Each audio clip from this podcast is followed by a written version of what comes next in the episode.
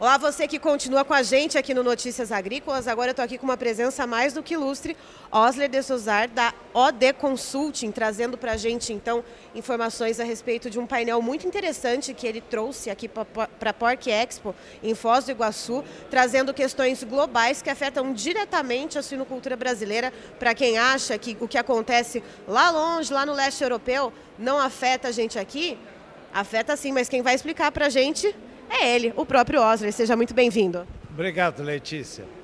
Bom, o que eu trouxe foi uma opção de mais notícias para o pessoal. A primeira má notícia é que nós tivemos quatro tsunamis sucessivos.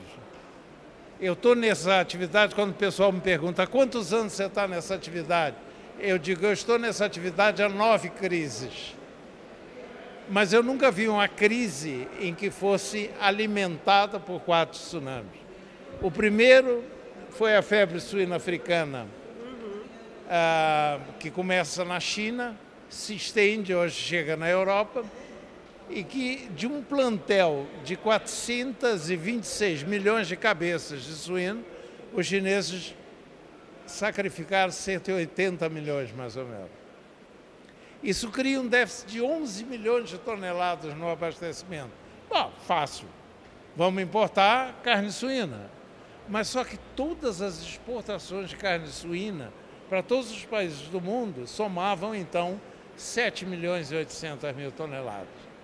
Então, mesmo que as pessoas decidissem abandonar seus mercados tradicionais e fornecer para a China, não cobririam o déficit chinês.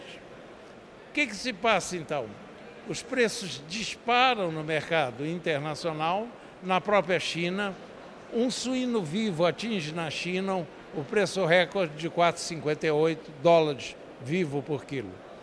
O que, que isso leva?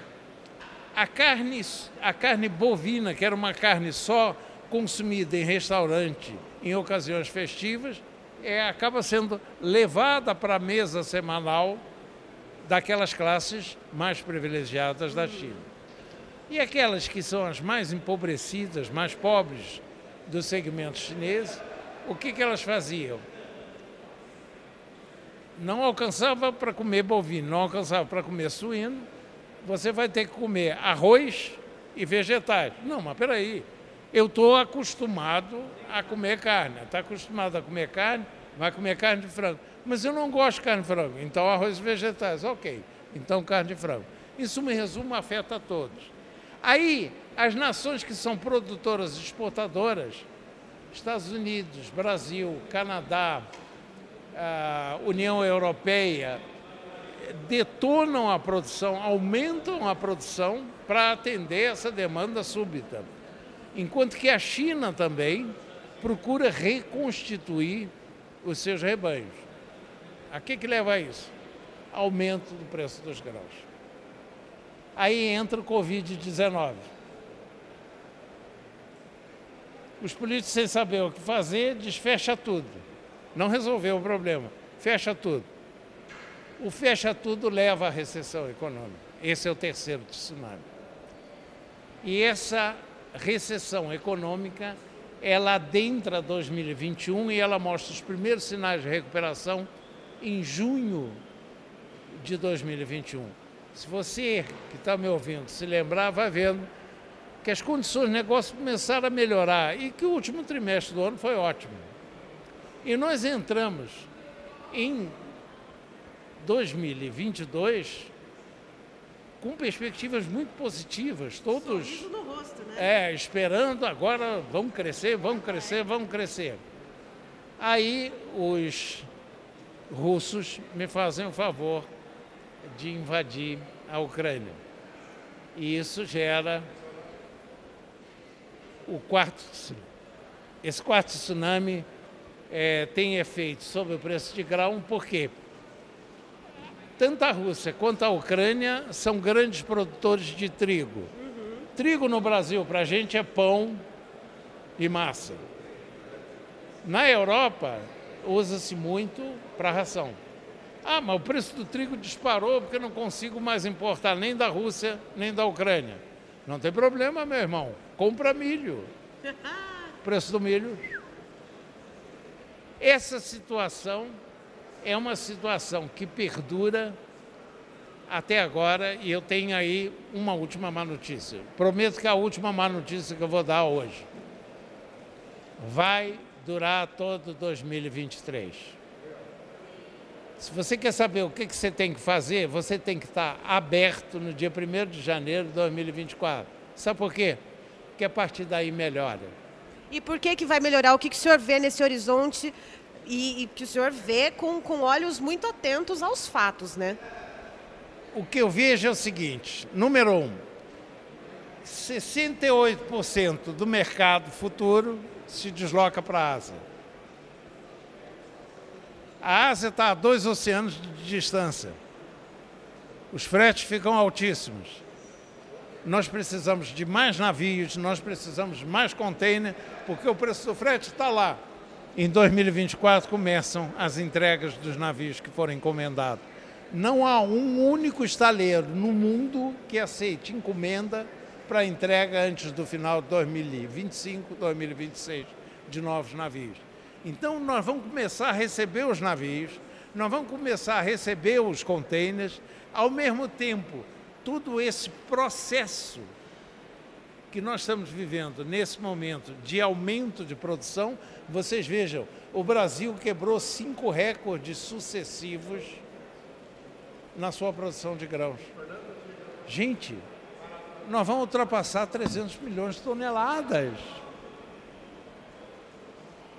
E tem demanda para isso e tem demanda para mais.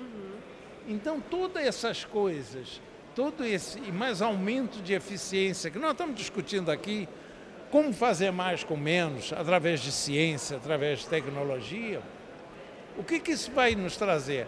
Vai nos trazer uma volta às condições do mercado. Quais são essas condições?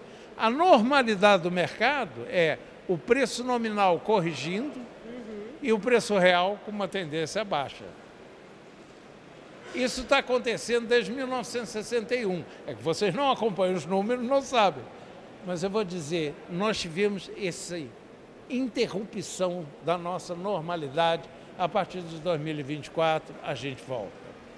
A partir de 2024, a relação entre o custo da ração e o preço do animal, ela vai ser mais favorável. Ah, Osler, vou trocar de carro, vou construir uma granja nova. Vai devagar com andor, porque esse processo é um processo lento.